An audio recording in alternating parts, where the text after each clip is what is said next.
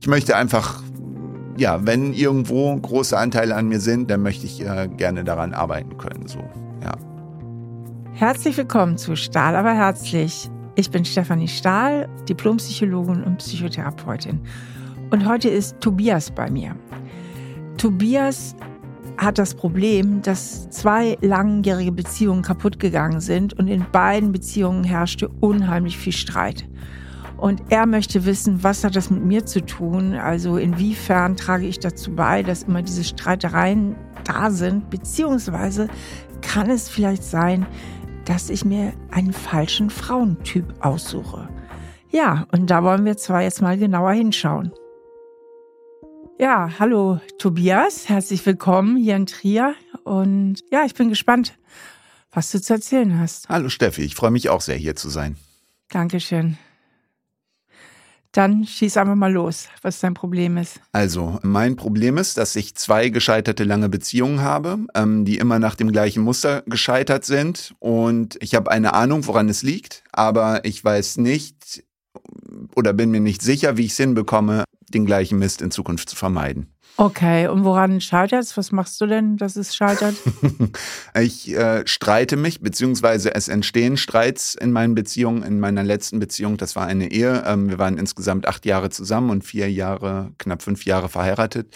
Und es gibt regelmäßig so, Pi mal Daumen, jede Woche, jede zweite Woche richtig böse Streits, die dann auch über Nacht gehen. Ne? Das ist so für mich die Definition eines bösen Streits, dann auch wirklich ähm, bis auf die Zähne mit äh, Vorwürfen und ja. Und was sind so die Anlässe? Also wo, worum geht es da? Mm, es waren so drei Dinge, die immer wieder vorgekommen sind. Und das eine war, wenn ich meiner Partnerin eine Bitte ausgeschlagen habe, ne, zum Beispiel irgendwie, Tobias, könntest du dich um Bjane kümmern, obwohl es eigentlich anders abgemacht war. Und ich sage, oh nee, mir passt das eigentlich nicht so gut. Und dann guckt Jana auf meinen äh, Kalender und sagt, ach, du hast doch nur Sport und äh, kannst du doch mal sausen. Also irgendwie so in der Art. Ne? Und dann sage ich, ja, und wieso? Und ich verstehe nicht und äh, ist auch mein gutes Recht. Und ähm, so, und daran entfacht sich dann der Streit praktisch. Mhm. Würdest du denn sagen, dass du da etwas stur auch bist? Also weil jetzt so auf den ersten Blick denke ich, aber ich weiß ja nicht, wie oft das vorkam. Ja. Jo, da hat sie wahrscheinlich was Wichtiges gehabt und du hättest da ja auch mal ähm, ein Einsehen haben können und den Sport dann tatsächlich mal sausen lassen. Also ist ja. aber sowas in dir, was sehr abgegrenzt sein kann. So. Ja, das hat sie auf jeden Fall auch so gesehen. Und ich habe immer gedacht, also ich stelle erstmal meine Position dar und also ich hatte nicht den Eindruck, dass ich immer alles abgeblockt habe, so, sondern dass ich dann, ne, wenn sie fragt, so, passt das für dich? Und dann habe ich halt gesagt, nee. Und also in meinem Kopf ist das so, dass ich mir dann denke, so, dann kann man ja immer noch das Verhandeln anfangen, ne? Dann hätte sie sagen können, du, pass mal auf, mir ist das äh, gerade sau wichtig und ähm, irgendwie wollen wir, wollen wir mal tauschen oder irgendwie so, das hätte ich erwartet und so stattdessen, ja, ging aber ab da dann immer so die Vorwurfsspirale los. Was mir jetzt aber auffällt, ist, dass du das Gespräch begonnen hast, dass ein Problem auf deiner Seite liegt. Mhm. Und wie du es jetzt darstellst, liegt, also so wie du es darstellst, mhm. liegt das dann ja eher auf der Seite deiner Frau aus deiner Sicht. Ja. Ja, äh, das ist auch tatsächlich mein Stand momentan ist. Ich suche mir wegen meiner Geschichte Frauen, äh, die auf eine oder zu bestimmten Mustern neigen. So, so habe ich es mir bisher erklärt. Ich bin mir aber ähm, selbst bewusst, dass das nicht die wahrscheinlichste Ursache ist, sondern dass ich auch meinen äh, Beitrag leiste zu den äh, entgleisten Streits. Ja, was für Muster haben die Frauen denn deiner Meinung nach? Mm, so ein wenig emotionale Unabhängigkeit und die Neigung dazu, ihr Lebensglück äh, dann eben an meine Handlung und an mein Okay oder an mein äh, eben mein Entgegenkommen in bestimmten Dingen zu knüpfen. So, ja, so eine gewisse Dependenz und eben auch die Neigung zur Wut. So, ja. Okay, okay. Frauen, die diese Neigung aufweisen, wenn sie sie denn aufweisen, das kann ich natürlich von hier aus nicht beurteilen, mhm. das ist ja jetzt erstmal deine vorläufige Diagnose, suchen sich ja gerne mal Männer aus, die ihrerseits ein bisschen autonom unterwegs mhm. sind. Also die eben schon Schwierigkeiten manchmal haben, sich wirklich zu committen oder die etwas allergisch auf Erwartungen reagieren und ziemlich bedacht sind, ihre Freiräume mhm. zu bewahren. Würde das auf dich zutreffen? Ja, das kommt schon gut hin, ja. Und da wären wir dann ja bei deinem Anteil, Mhm. ne? Mhm. Kannst du da vielleicht weitermachen?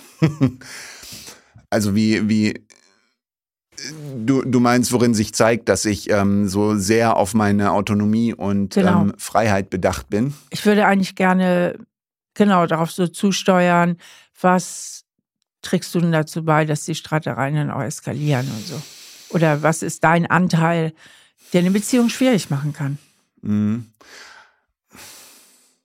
Ich weiß es ehrlicherweise nicht so genau, weil, also ich denke mir rückblickend, mh, finde ich es total nachvollziehbar, wie ich gehandelt habe und ich glaube nicht, dass ich irgendwie extrem anti bin oder gar nicht entgegenkommt bin, sondern eher ja, schon bedacht auf Autonomie und so hatte ich eigentlich äh, meine Partnerin auch immer eingeschätzt, dass wir uns beide da ähm, relativ ähnlich sind zuerst.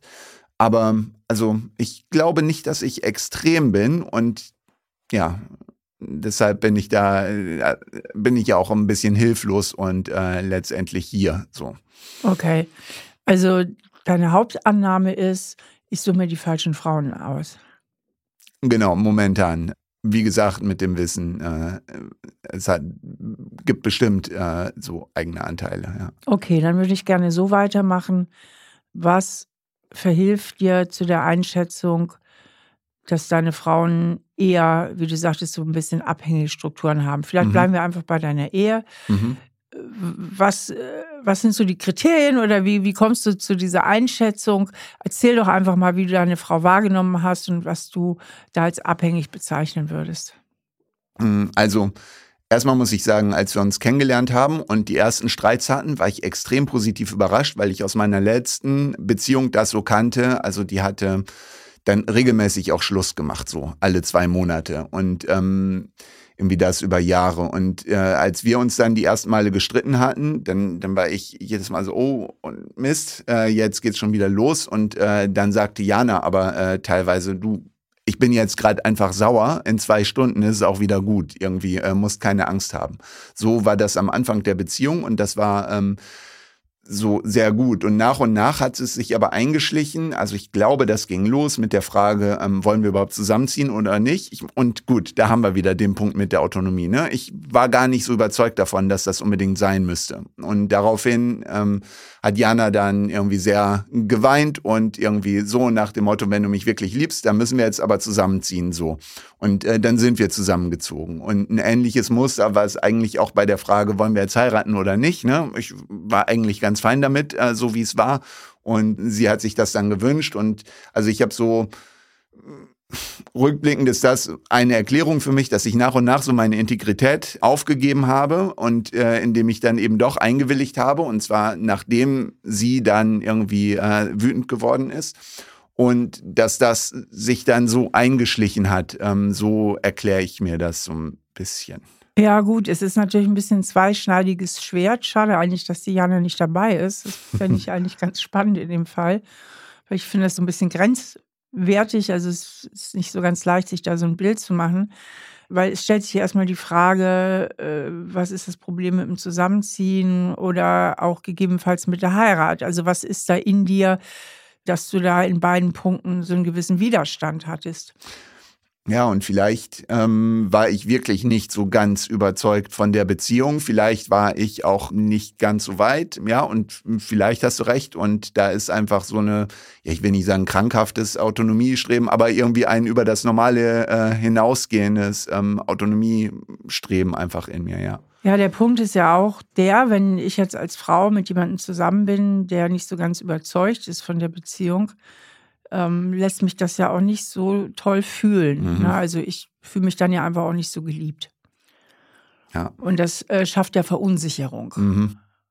Würde das dann auf meiner Seite äh, zur Folge haben, ich wäre verunsichert, ich hätte das Gefühl, also der, ja, wie steht er denn jetzt zu mir? Liebt er Mhm. mich, liebt er mich nicht oder liebt er mich so lauwarm?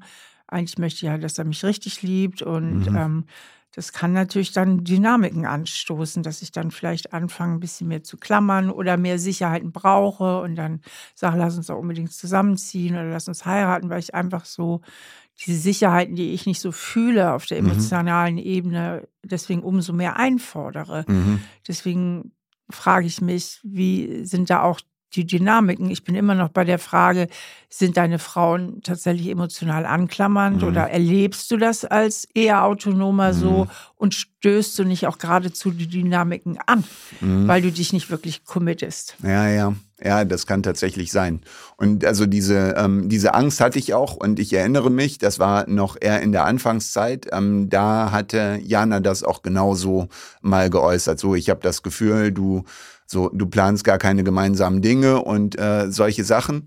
Also da erinnere ich mich, das hat mich auch schwer getroffen und ich habe mich auch echt bemüht, das dann einfach zu machen ne? und ähm, Vorschläge zu machen und ähm, so. Aber also offensichtlich hat es nicht gereicht. Ne? Und ich meine, wir sind zusammengezogen und wir haben auch geheiratet und ich fand beides jetzt auch nicht, äh, nicht schlimm. Ne? Ähm, aber ähm, ja, Genau, aber offensichtlich hat's nicht, äh, hat's nicht gereicht und irgendwas ähm, auf irgendeiner Ebene sind wir äh, uns dann trotzdem nicht nahe gekommen. Ne? So. Ich frage mal einfach ganz direkt, also wie, wie sehr oder wie wenig hast du denn Diana geliebt? Wie hast du denn zu ihr gestanden? Ach, also ich habe, ähm, ich, ich war am Anfang verliebt. Es gab tatsächlich auch relativ früh in der Beziehung mal so ein, so ein Gefühl in mir, dass ich dachte, oh nee, ich glaube, das ist es doch nicht. Und äh, dann hatte sie mich mehr oder weniger überzeugt, äh, es doch nochmal zu probieren.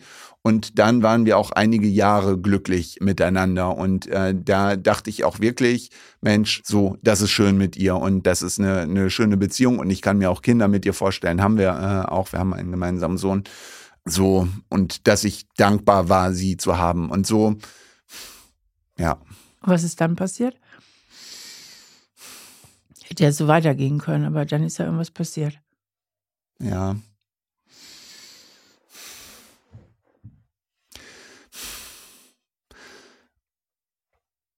Ich weiß es auch nicht so genau, was passiert ist, aber wir sind immer unzufriedener miteinander geworden und haben, glaube ich, Ansprüche aneinander gestellt, ähm, die wir nicht, nicht mehr erfüllen konnten, ja. Also da sind so ein paar, ich sag's mal so, blinde Flecken. Also du kriegst das gar nicht so richtig gefasst. Ja. Was passiert ist. Ja. Was würde mir denn Jana erzählen, was passiert ist? Wenn die jetzt hier wäre, was würde die mir erzählen? Ach, äh, wie, wie rücksichtslos ich bin, ähm, wie, wie wenig ich mich um sie kümmere, ähm, so, dass sie praktisch alles immer alleine macht und ja. Mhm. Könnte da was dran sein?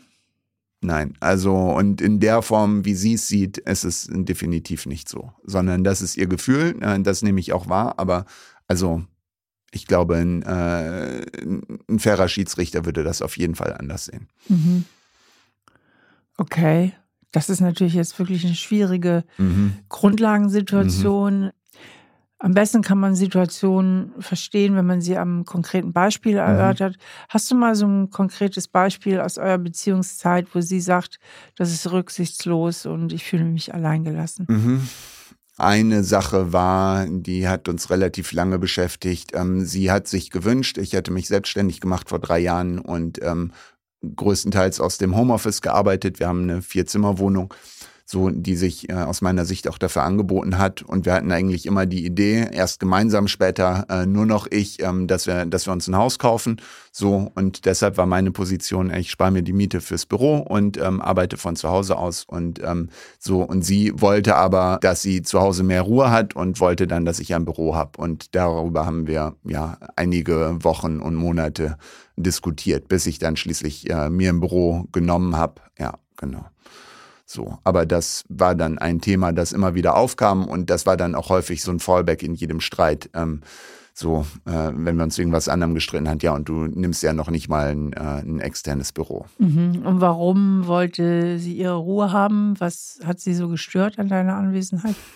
Ja, also, und das hat mich dann wiederum auch ganz schön verletzt, dass sie da meinte, und ständig bist du da und ich höre dich reden und atmen und äh, tippen und so. Ähm, ich will auch mal meine Ruhe haben, irgendwie so. Mhm, okay, also so anklammern dann ja doch nicht. Nee. Nee, genau. Nee, auch nicht anklammern in dem Sinne, dass sie mir die ganze Zeit am Bein hängt, aber so, dass, ähm, dass sie ihr Lebensglück doch sehr davon abhängig macht, was ich tue oder nicht tue, ne? Und so. Aber ist das nicht ein Stück weit normal?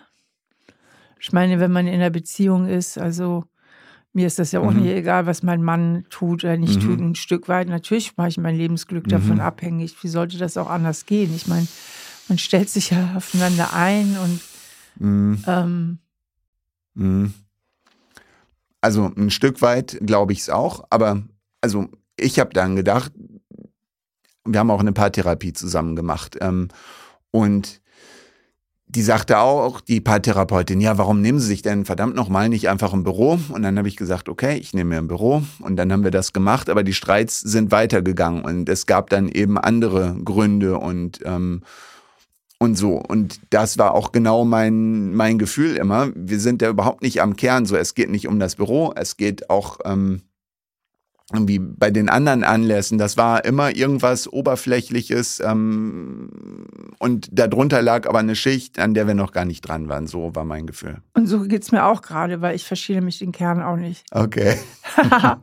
also ich habe Schwierigkeiten, Boden unter den Füßen mhm. zu bekommen. Also, weil es, du bist immer so ein bisschen, ja, aber du sagst einerseits bin ich schon ein autonomer Typ, aber eigentlich bin ich auch kompromissfähig. Mhm. Höre ich auch raus aus mhm. deinen äh, Schilderungen. Die äh, Jana ist äh, irgendwie abhängig, aber dann so abhängig dann auch wieder nicht. Mhm. Also kriege ich auch mhm. keinen richtigen Griff, mhm. so ein richtiges Bild davon. Und ich habe halt so den Eindruck, und das könnte ja mit das Problem sein, dass du selber so ein paar Reflexionslücken hast, weil es mhm. dir selber alles eigentlich nicht so mhm. klar ist. Also mhm.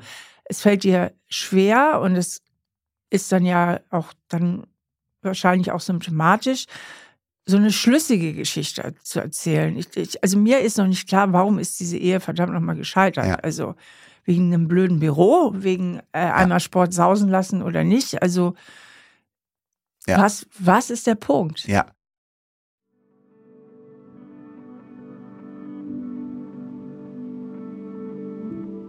In der Schilderung von Tobias wird deutlich, dass er so ein bisschen am Schwimmen ist und irgendwie die Situation schlecht bewerten und schlecht beurteilen kann. Also er weiß selber nicht genau, was ist da eigentlich jetzt passiert, warum ist die Beziehung eigentlich kaputt gegangen, was könnte mein Anteil sein, was könnte der Anteil von meiner Frau gewesen sein.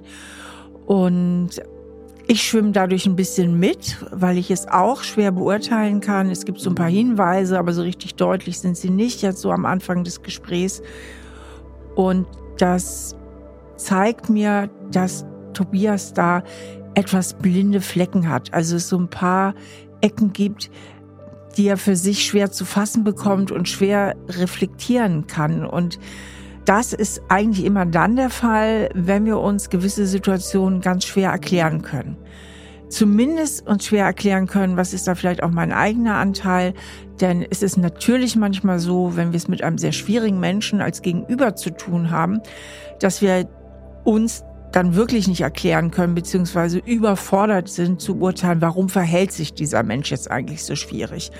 Und das ist normal, weil wir können nicht wirklich in die Köpfe der anderen reingucken. Wir kennen ihre Prägung nicht. Wir wissen nicht, was geht da jetzt in dem vor. Aber wenn man so ein bisschen insgesamt rumschwimmt, wie auch Tobias auch, was seinen eigenen Anteil betrifft, dann weist das darauf hin, dass da blinde Flecken sind. Und diese blinden Flecken will ich jetzt mit ihm in dem Gespräch mal beleuchten.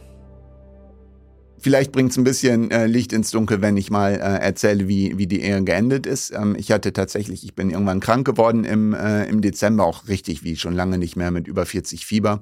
Und ich lag im Bett und ich merkte, Jana war äh, überfordert mit der Betreuung von unserem Kind. Das muss man auch dazu sagen. Wie alt Jana, ist denn der Sohn? Vier mhm. jetzt. Ähm, Und also ich habe gespürt, wie sie sich gewünscht hat, dass ich jetzt auf, aus dem Bett aufstehe und, äh, und die Situation übernehme, aber ich konnte beim besten Willen nicht. Und sie ist richtig wütend geworden in der Situation. Und ähm, da habe ich gedacht, okay, es ist irgendwas, was nicht so im weltlichen Bereich liegt, äh, was, was dazwischen uns ist. Ne? Also es geht jetzt nicht darum, ey, steh mal auf und äh, mach das mal mit den Gummistiefeln, weil ich krieg's gerade nicht hin, so, sondern es liegt was darunter. Naja, und im Zuge dieser Krankheit, ich bin ähm, irgendwie nachts um drei wach geworden, mehrfach, äh, mehrere Nächte hintereinander und ich dachte, scheiße, warum sind meine Beziehungen immer so schlecht? Und dann habe ich dein Buch nochmal zur Hilfe genommen, äh, Das Kind in dem muss Heimat finden. Ich hatte das schon mal gelesen, auch einmal durchgearbeitet.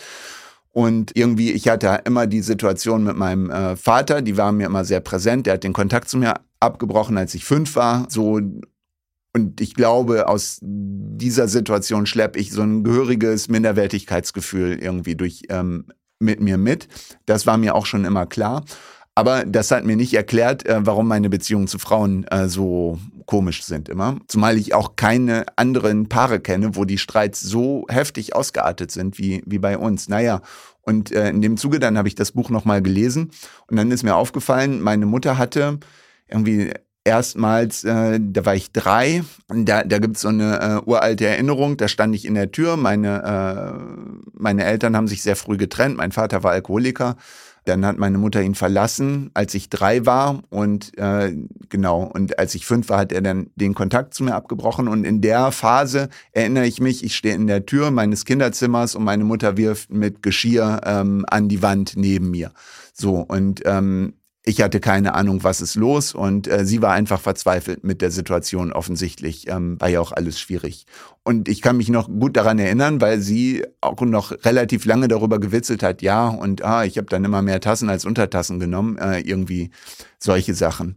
Und später und ich weiß gar nicht mehr, wann das losging, aber ähm, spätestens seit ich so 13, 14 war, ähm, da gab es regelmäßig so ähm, Wutausbrüche meiner Mutter, die haben sich entzündet, an irgendwie Socken liegen lassen neben der Dusche oder, ähm, oder ähnliche Sachen. Und äh, ich hatte so ein Zimmer unterm Dach und äh, heute zieht sich's mir noch zusammen, wenn ich es dann höre, Tobi! Und ähm, so äh, und dann du hast schon wieder liegen lassen und das Zusammenleben mit dir ist so schwer und ähm, ich weiß nicht mehr weiter und so kann es nicht weitergehen. Und also das Ganze ging dann oft irgendwie eine Stunde oder so. Es hat immer damit geendet, dass ich gesagt habe, oh, irgendwie ja, ich versuch's ja und äh, wir können es irgendwie ähm, hinkriegen. Aber ja, und also als mir das wieder eingefallen ist, habe ich gedacht, scheiße. Also, weil das ist gefühlt genau das Gleiche, was ich jetzt erlebe. Ne? Ich habe eine hab ne Frau, die, die hat Stress und äh, auch alles total verständlich.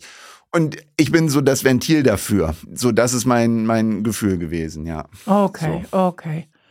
Gut, das ist nachvollziehbar. Was für mich auch ein bisschen nachvollziehbar war, war die Szene, wo du mit 40 Grad Fieber im Bett liest und deine Frau macht eine Szene wegen dieser Gummistiefel oder äh, weil sie mit einem Kind mhm.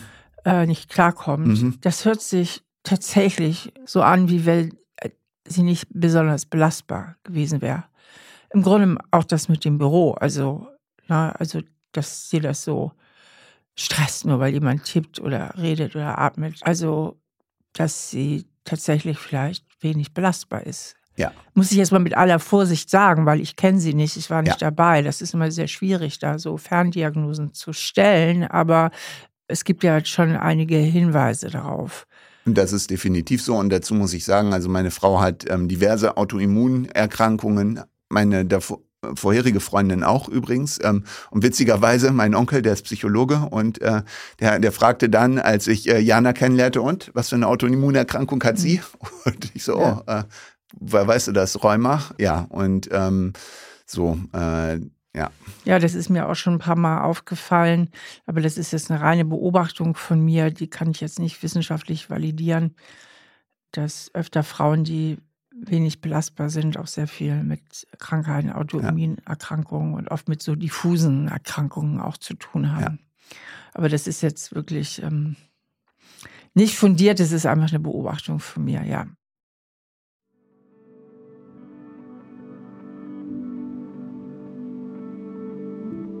Ja, ich habe mich ja hier eben in dem Gespräch etwas aus dem Fenster gelehnt, indem ich aus einem reinen Beobachtungsgefühl bestätigt habe, das mir auch schon öfter aufgefallen ist, dass Menschen, die psychisch irgendwie belastet sind oder die manchmal einfach auch umgangssprachlich gesagt ein bisschen schwierig sind, dass die öfter auch mit Autoimmunerkrankungen zu tun haben. Und damit meine ich nicht nur die klassischen Autoimmunerkrankungen wie äh, Hashimoto, wie Neurodermitis, wie Multiple Sklerose, wie entzündliches Rheuma, sondern ich meine auch solche Erkrankungen, die viele Magen-Darm-Trakt sind, die mit Nahrungsmittelunverträglichkeiten zu tun haben und wo Menschen manchmal sehr, sehr mit sich selbst und viel mit sich selbst beschäftigt sind, mit ihren Lebensmitteln, mit ihren Allergien, mit, ja, mit ihren körperlichen Problemen. Und weil ich ja schon den Anspruch der Wissenschaftlichkeit habe, ähm, habe ich das natürlich jetzt einfach auch mal recherchiert für diese Metaebene.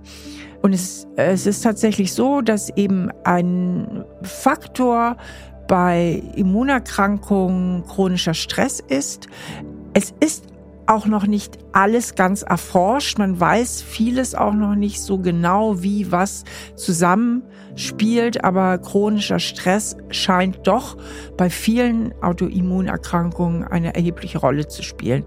Und dann kann man sich natürlich leicht vorstellen, dass Menschen, die einfach psychisch belastet sind, die auch mit sich sehr am Hadern sind, die mit sich Themen haben, dass die natürlich auch zum Teil chronischem Stress ausgesetzt sind. Und das heißt auf der körperlichen Ebene, dass der Cortisolspiegel und Cortisol ist das Stresshormon, sich einfach nicht runterreguliert. Und wenn der chronisch erhöht ist, dieser Cortisolspiegel, dann kann das eben zu diversen Entzündungsbereichen im Körper führen. Und so sind da eben auch dann die psychosomatischen Zusammenhänge. Und deine Mutter, sagst du, war auch nicht so der belastbare Typ. Ja, oder zumindest in den Situationen, ja. Und ja, genau. Und dazu kam, also so, meine Mutter hat äh, schwer geraucht ähm, und äh, war auch sehr übergewichtig, in so längere Zeit arbeitslos und so. Und das, das ist komischerweise auch was, was sich dann wiederfindet, in, zumindest in meiner letzten Beziehung. So, also ich hatte immer das Gefühl, also ich durfte meiner Mutter äh, nie irgendwas in der Richtung sagen, da ist sie richtig äh, wütend geworden. Ähm, ich gesagt habe, irgendwie, auch, sieh doch mal weniger fern oder äh, keine Ahnung. Ähm, so und das war bei Jana auch so, ne? Wenn ich dann ähm, so, dann kommt sie nach Hause und mit einer neuen Diagnose und ah, ich muss eine Ernährungsumstellung machen und ähm, so. Ich hatte immer das Gefühl,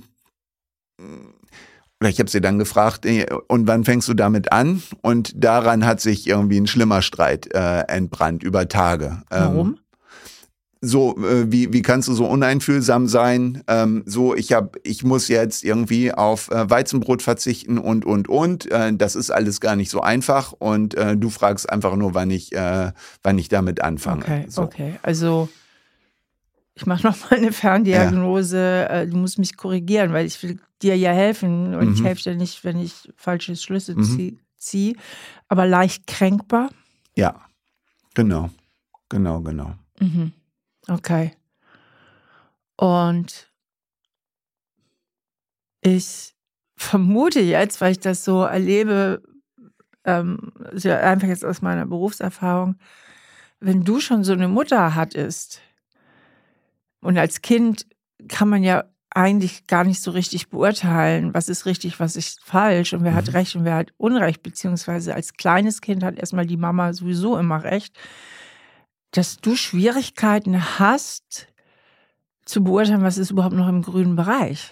Ja. Ja. Weil du keine richtigen Normen hast. Ja, und genau das. Und ich, äh, und deshalb verunsichert mich das zutiefst, wenn äh, Jana äh, geweint hat, ne?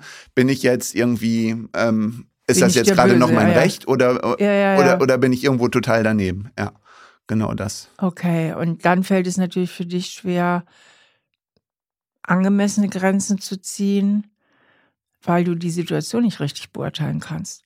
Ja. Ich brauche ja, um mit einem guten Gefühl Ja oder Nein sagen zu können, brauche ich ja erstmal eine Beurteilungsgrundlage. Ja. Ich muss die Situation bewerten können. Ja. Und da, du schwimmst in den Bewertungen wahrscheinlich, ne? Ja. Ja, ziemlich, genau. Genau, bis dann wirklich bei der Trennung und das muss ich dazu sagen, das war eigentlich eine erstaunlich gute ähm, Erfahrung so und das äh, ging zumindest in den ersten Monaten ohne Tränen. Wir haben uns in, äh, auch in, ja, in den Arm genommen und äh, irgendwie aber so und da hatte ich dann erstmals das Gefühl so, ach, guck irgendwie und das, das Bauchgefühl war, war dann doch richtig. Ich muss bloß ähm, wieder besser drauf hören, so, ähm, ja. Ah, okay. Und was hat dein Bauchgefühl dir so gesagt? Ja, das ist ungerecht, zum Beispiel, ne? ungerecht, ne? in der Situation mit der Überforderung mit, äh, mit unserem Sohn. Mhm. So. Und ich muss es jetzt lösen äh, mit 41 Fieber. So, ja. Genau. Okay. Zum Beispiel. Und die Streitereien sind dann eskaliert.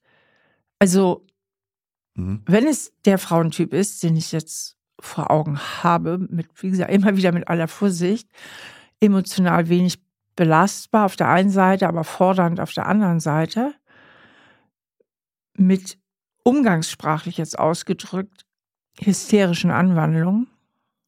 Also du nickst, ähm, unsere Zuhörer sehen uns ja nicht, aber du nickst fleißig. Ja.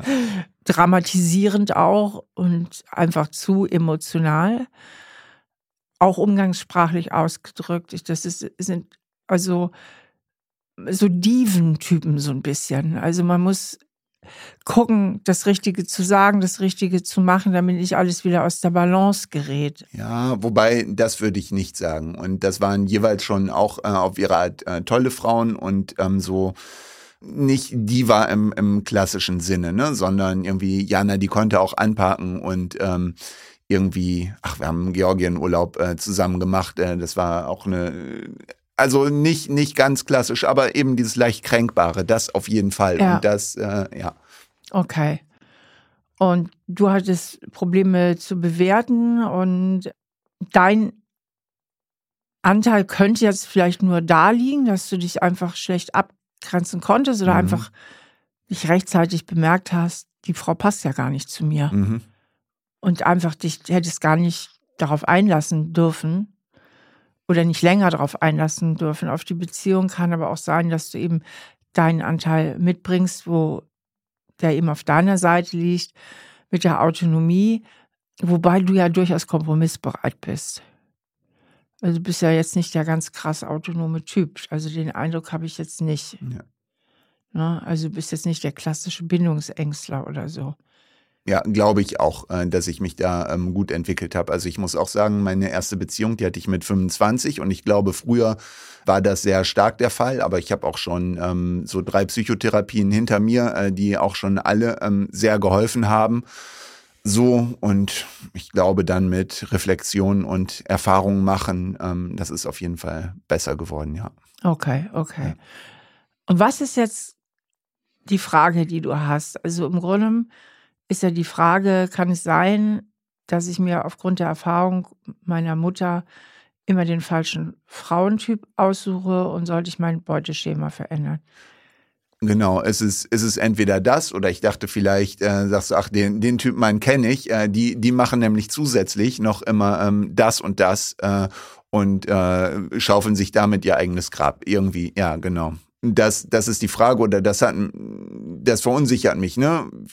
So, weil das waren ja beides auch äh, auf eine Art total tolle Frauen. Ähm, so und äh, und ich weiß, meine äh, meine erste lange Beziehung, die ist inzwischen in einer Ehe und äh, so, die ist da äh, sehr zufrieden und ich gönne ihr das auch so, dass ich dann denke, okay, ähm, ich möchte einfach, ja, wenn irgendwo große Anteile an mir sind, dann möchte ich äh, gerne daran arbeiten können. So, ja.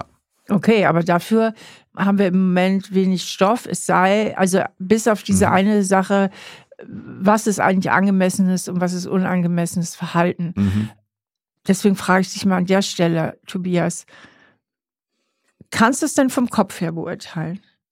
Also wenn du jetzt rückblickend auf die eine oder andere Situation schaust, wo Diana Ansprüche an dich hatte, oder du dich abgeschottet hast oder du Ansprüche hattest und mal rein so ein bisschen auch mit der Vernunft drauf schaust, kannst du von dort aus beurteilen, ja, das war jetzt angemessen und das war eigentlich drüber. Mhm. Eigentlich habe ich schon das Gefühl und ähm, schon tatsächlich auch, dass ich denke, so, es ist ja in Ordnung, ne, dass sie sich das und das wünscht, aber ähm, so, wir hätten so rückblickend, denke ich, also eigentlich denke ich, denn, dann hätte sie auch sagen können, Mensch, äh, so wenn du das nicht machst, äh, dann können wir nicht zusammenbleiben. Das wäre ja auch angemessen gewesen, ne? Aber dieses, ähm, dieses so, ähm, so wütend zu reagieren. Mh. Mm. Und für so lange, ich glaube, das war einfach unangemessen, ja. Okay, also sie ist dann extrem wütend geworden ja. und extrem lange und ja. sehr nachtragend. Und es ging los oft bei irgendwelchen Kleinigkeiten. Genau, ja. Und du, was hast du dann gemacht, wenn sie so drauf kam?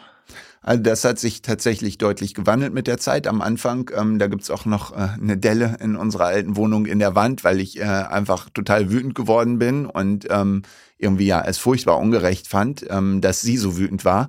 Und so, das habe ich mehr und mehr in den Griff bekommen. Ich habe irgendwie vor drei, vier Jahren angefangen zu meditieren und so. Und äh, so seitdem hat es eigentlich ganz gut geklappt, dass ich, wenn überhaupt, dann noch so für einen kurzen Moment so, Mensch, nochmal, äh, warum schon wieder? Und dann so, dann habe ich mich aber relativ schnell beruhigen können und ähm, so dachte dann, okay, äh, wann ist jetzt bei dir der Sturm vorbei? Ähm, dann können wir gerne reden. Okay.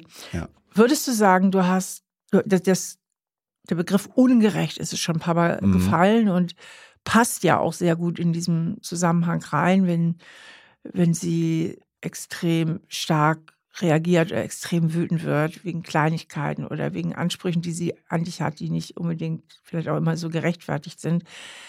Hast du ein gutes Gefühl dafür, wann es ungerecht ist, auch vom Bauch her? Wir haben eben mit dem Kopf drauf geschaut. Spürst du das? Und übergehst du dann das Gefühl oder spürst du das Gefühl? Nicht und merkst erst später, dass es ungerecht war. Ja, und das, das ist tatsächlich was, was ich ähm, unabhängig von meinen ähm, Beziehungen hin und wieder merke, dass ich ja, ich will nicht sagen Dr. Jekyll und Mr. Hyde, aber ich kann in so einen, so einen Zustand kommen, in dem ich sehr viel sehr ungerecht finde. Und äh, wo ich dann selbst schon wieder merke, boah, Tobi, äh, da bist du jetzt äh, gerade ein bisschen drüber. Ne? Wahrscheinlich äh, so mit zwei Nächten drüber schlafen und äh, einmal Sport machen und meditieren, siehst du es wahrscheinlich auch schon wieder anders. Aber also ja, ich kann mich sehr, sehr ungerecht behandelt fühlen und ich kann auch ähm, so einen Groll hegen, wenn ich nicht aufpasse. So. Ah, okay, also kommt von deiner Seite natürlich dann auch äh, eine besondere Vulnerabilität dazu, so eine Empfindlichkeit durch mhm. deine Mutter. Mhm. Das höre ich jetzt raus, dass dein Ungerechtigkeitsdetektor manchmal auch zu stark ausschlägt. Ja. Weil du von deiner Mutter da zu viel erlebt hast. Vielleicht, wahrscheinlich, ja. Ja. Jetzt muss ich das nochmal zusammenbringen. Wir waren ja ähm, ein paar Sequenzen vorher bei dem Punkt, dass ich gesagt habe, wahrscheinlich fällt es dir schwer zu bewerten. Mhm. Was ist überhaupt angemessen und was ist unangemessen? Und nicht nur fällt es dir schwer zu bewerten, weil du vielleicht viel zu wenig deine Grenzen spürst, sondern es fällt dir auch schwer zu bewerten, weil du die Grenzen manchmal auch viel zu früh spürst und das weißt. Also du weißt, dass du da ja. sowieso einen Trigger hast ja. auf dem Thema. Ja. Und dann bist du dir nicht sicher, ähm, bin ich jetzt komplett im Schattenkind-Modus? Also bin ich jetzt viel, viel zu früh getriggert? Ja. Oder zu spät? Ja, das trifft sehr gut. Ja. Okay. Ja. Okay, also du weißt nicht, welches Maß an Ungerechtigkeit angemessen ist. Ja, genau. Und ein paar Wochen später, ähm, da, da wird es mir dann oft relativ klar, so, aber in der Situation selbst, ähm, ja, genau. Okay.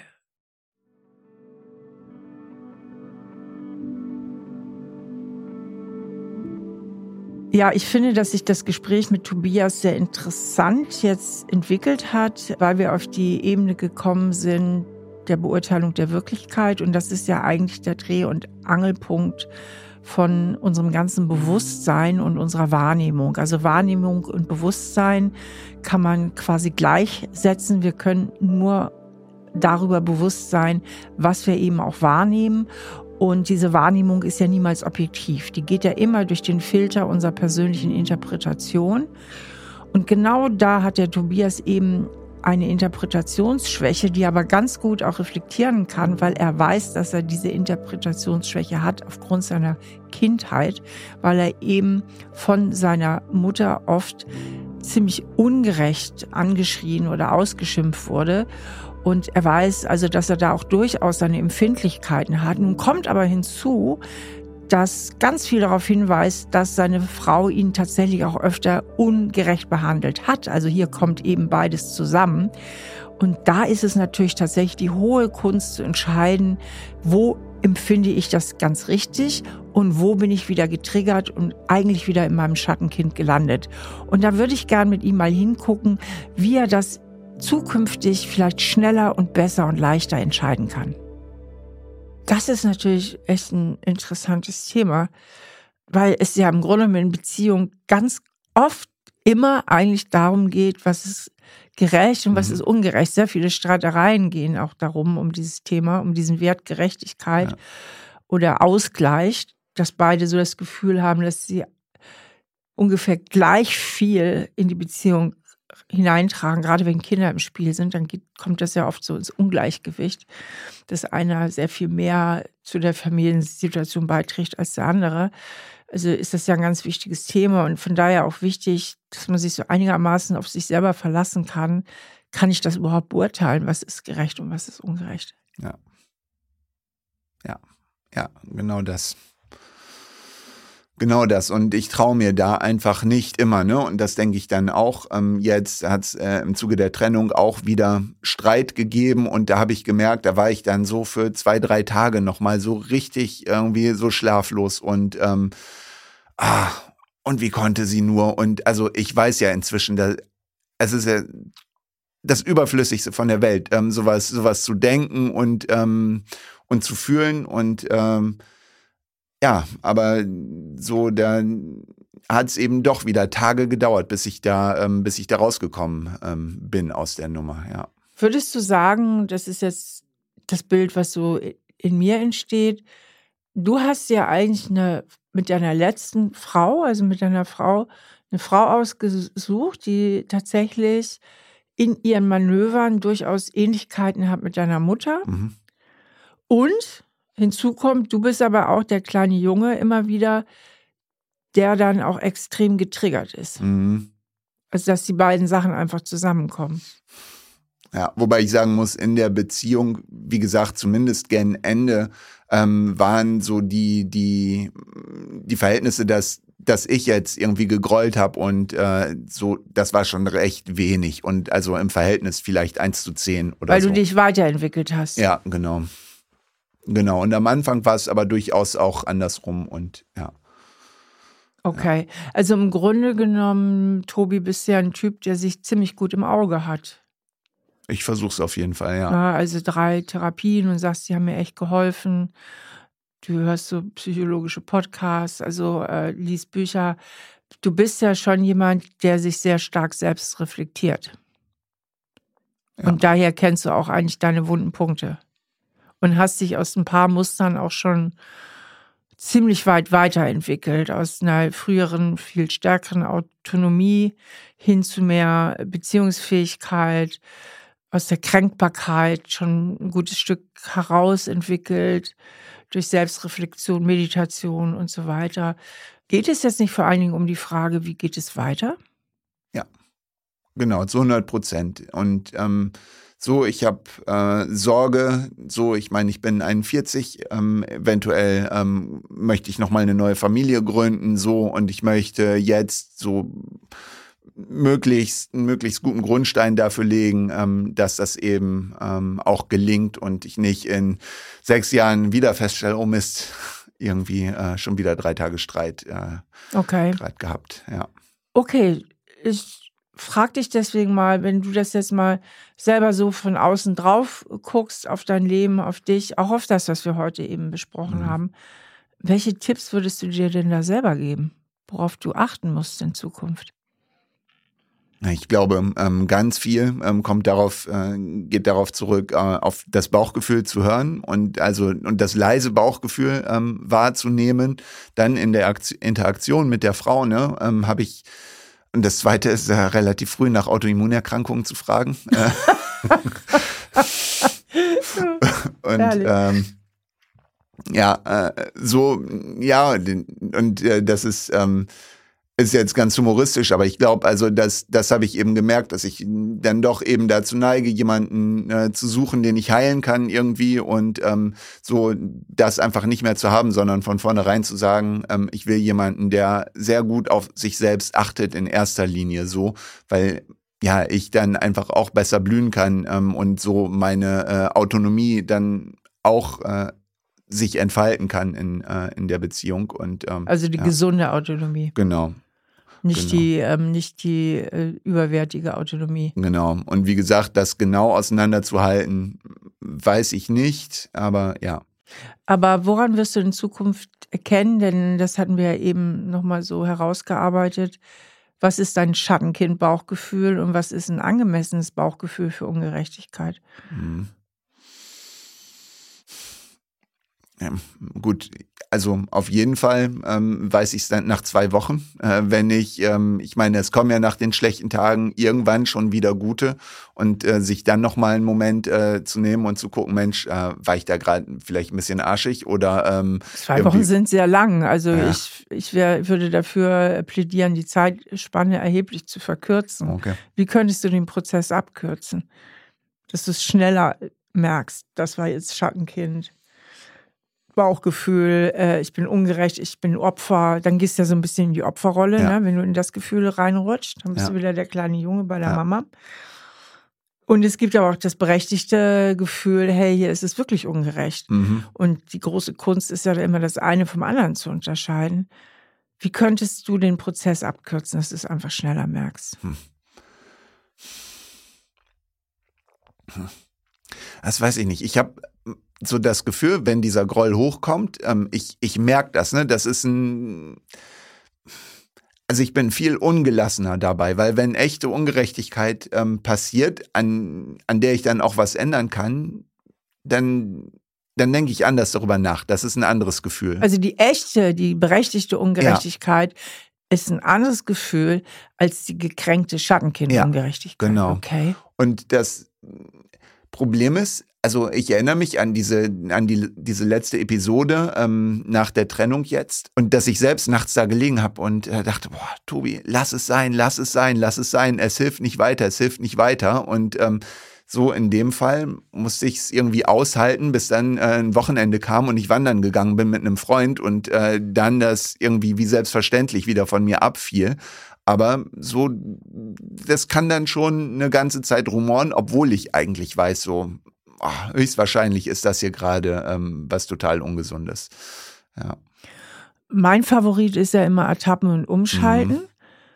Meinst du nicht, es gäbe einfach auch die Möglichkeit, wenn das eine oder das andere Gefühl hochkommt, das positiv Ungerechte, also positiv meine ich jetzt das Berechtigte und das Schwierige, schnell mal in deinen Verstand zu wechseln, Mhm. und bevor auch die Gefühle zu groß werden, Mhm. vor allem bevor das Schattenkindgefühl zu groß Mhm. wird, und mal kurz von außen drauf zu gucken, wie ist jetzt die Situation hier objektiv? Mhm. mal wirklich versuchen, so vom Verstand her zu beurteilen. Der weiß ja Mhm. meistens, hat der Verstand ja einen ganz guten Plan oft so Ja. und kann das eigentlich ganz gut beurteilen. Ja.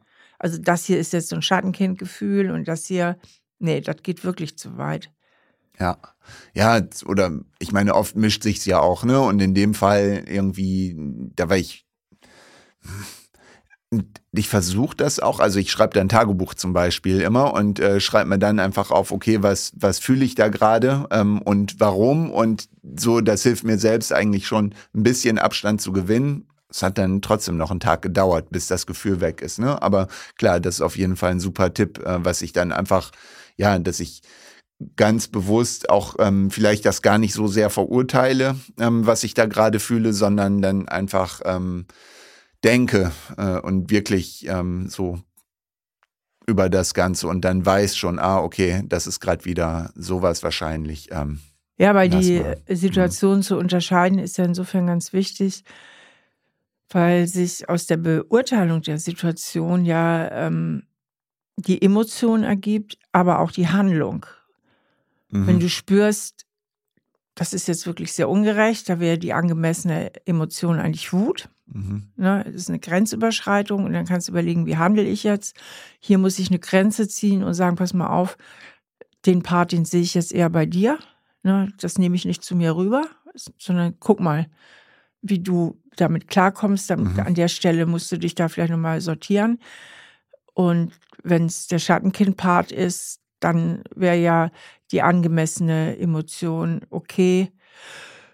Also eben erstmal so eine Kränkung, weil Schattenkind und dann aber dann die Distanzierung aus der Ratio, zu sagen, aus dem inneren mhm. Erwachsenen, Moment mal, du hast hier gerade ein Mama-Thema am Laufen, mhm. was du gerade projizierst mhm. und dich zu regulieren mhm. und dich innerlich runterzufahren mhm. und dann angemessen zu reagieren. Indem du zum Beispiel sagst, ja, mein Schatz, kein Problem, mache ich. Ja. ja. Ja. Ja, ja, ja. So, ja. also ähm, deswegen ist die Beurteilung der Situation so wichtig. Und da, mhm.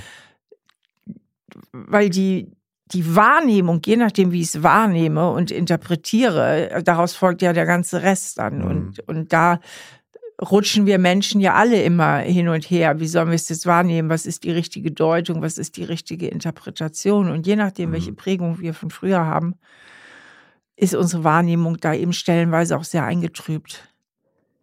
Ja. Ja.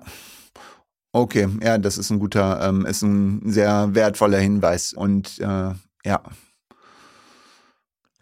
Und wichtig fand ich halt und auch sehr interessant, dass du unterscheiden konntest vom Empfinden her, also auch vom körperlichen Empfinden, dass es jetzt eher aus dem gesunden Anteil meiner ja. selbst. Und das hier ist wieder das typische Schattenkind ungerecht Gefühl. Ja. Ja. Und da kannst du dich natürlich auch sehr frühzeitig ertappen. Ja. Und dich dann frühzeitig regulieren, dass du nicht so reinrauscht. Ja. Ja. Stellst du das häufiger fest oder ähm, gibt es aus deiner Sicht ein Muster dafür, wie sich ähm, so gesunde und ungesunde Gefühle manifestieren dann im Körper?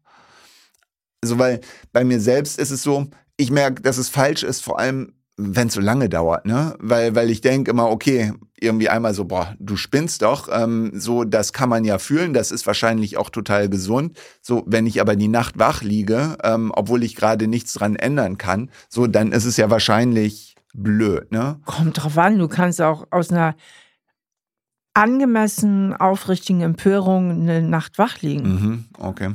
Ja. Ja, okay. Ja, okay. Ja, Aber du sagtest doch, ähm, das eine ist irgendwie so im Nacken und das andere ist mehr. Du hast das da eben. Äh, Irgendwas ja. hast du doch erzählt. Ja, dass, dass, es sich, äh, dass es sich anders anfühlt. Oder also dass, ja, obwohl ich glaube tatsächlich, dass, dass tatsächlich die Zeitspanne, ähm, die das, das Entscheidende ist, weil dass ich dann irgendwann einfach, so wenn ich merke, ich werde müde vom Wütendsein, ähm, so, dass das für mich eigentlich immer das Zeichen ist, so, ähm, boah, so Ruhe jetzt. Ähm, ne, oder es ist. Ja, und das zeigt mir, dass du dich in diesen Situationen äh, zu lange in deinem Gefühl aufhältst und mhm. Deswegen habe ich dir den Tipp gegeben, versuch dann mal auch tatsächlich in den Verstand zu wechseln, mhm. ins erwachsene Ich und die Sache zu objektivieren, mal von außen drauf zu gucken und zu analysieren, was ist da jetzt passiert? Mhm. Ist mein Gefühl angemessen oder ist es nicht angemessen? Mhm. Also, dass du diesen Abgleich schneller machst mhm. und nicht nur vom Gefühl, im Gefühl bist mhm. und von dort aus denkst, sondern einfach mal aussteigst, so gut es geht, versuchst in den Verstand zu wechseln, um mal eine klare Beurteilung zu machen. Mhm. Ja. Ja, okay werde ich äh, mir zu Herzen nehmen, äh, beziehungsweise zu Kopfe und äh, dann mal sehen, dass ich, ähm, dass ich da einfach früher rauskomme und früher einen objektiven Blick drauf werfe auf diese Situation, bevor es eskaliert, ja. Ja. Und dann eben Augen auf bei der Partnerinnenwahl, ne? Ja.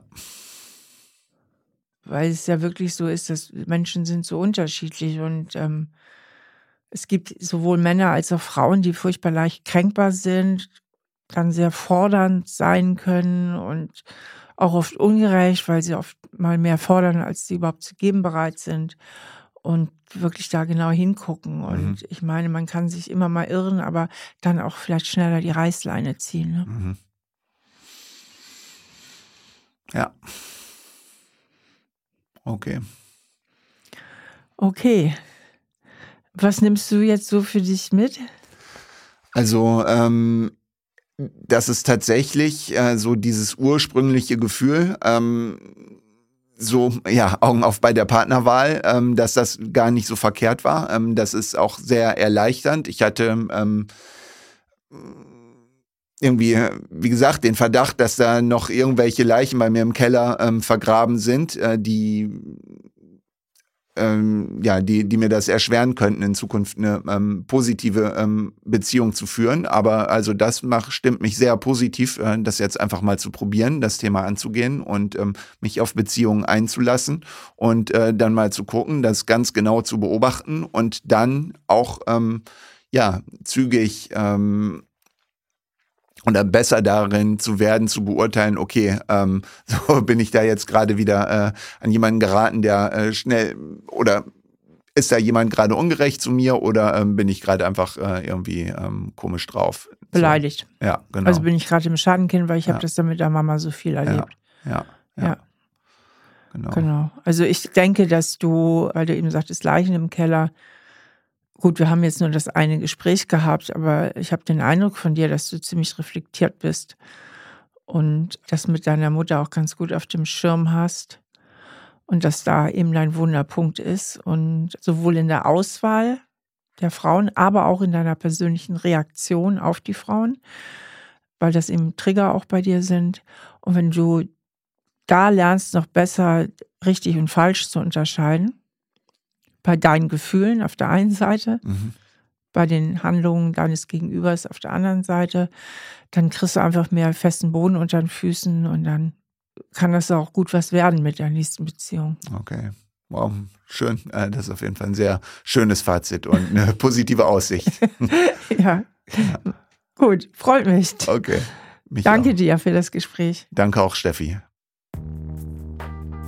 Ja, ich fand das Gespräch mit Tobias sehr interessant, äh, weil es sich so entwickelt hat von erstmal so ein bisschen verschwommen. Man wusste nicht so ganz genau, wo liegen jetzt welche Anteile, wie kann auch ich als Psychotherapeutin die Situation, das Problem überhaupt bewerten, hin immer mehr zur Konkretisierung, so dass wir dann herausgefunden haben, okay, da sind Anteile definitiv auf Tobias Seite, nämlich mit seinen Triggern aus seiner Kindheit. Und da scheinen aber auch Anteile seiner Frau zu sein. Und das ihm auch seine Kindheit vermutlich dazu geführt hat, dass er nicht immer so ein ganz glückliches Beuteschema hat. Und ja, ich fand das eine spannende Entwicklung von dem Gespräch und ich hoffe natürlich, dass ihr auch für euch persönlich etwas da herausnehmen konntet. Und nächstes Mal ist Anne bei mir. Und Anne ist mal ein bisschen älter. Anne ist schon 62, also mal anders als sonst hier bei uns im Podcast. Und sie spricht darüber, wie sie ihren demenzerkrankten Mann begleitet hat, dass sie viele dunkle, schwere Jahre hatte, wie es ihr heute geht und ja, sie reflektiert ihr Leben und auch die Zukunft. Es ist ein Gespräch über das Leben und das Altern. Ich freue mich aufs nächste Mal und verbleibe ganz herzlich eure Steffi. Stahl aber herzlich, der Psychotherapie-Podcast mit Stefanie Stahl. Ein Podcast von RTL Plus Musik, produziert von Auf die Ohren. Produktion Jonathan Raue, redaktionelle Leitung Sarah Ihn.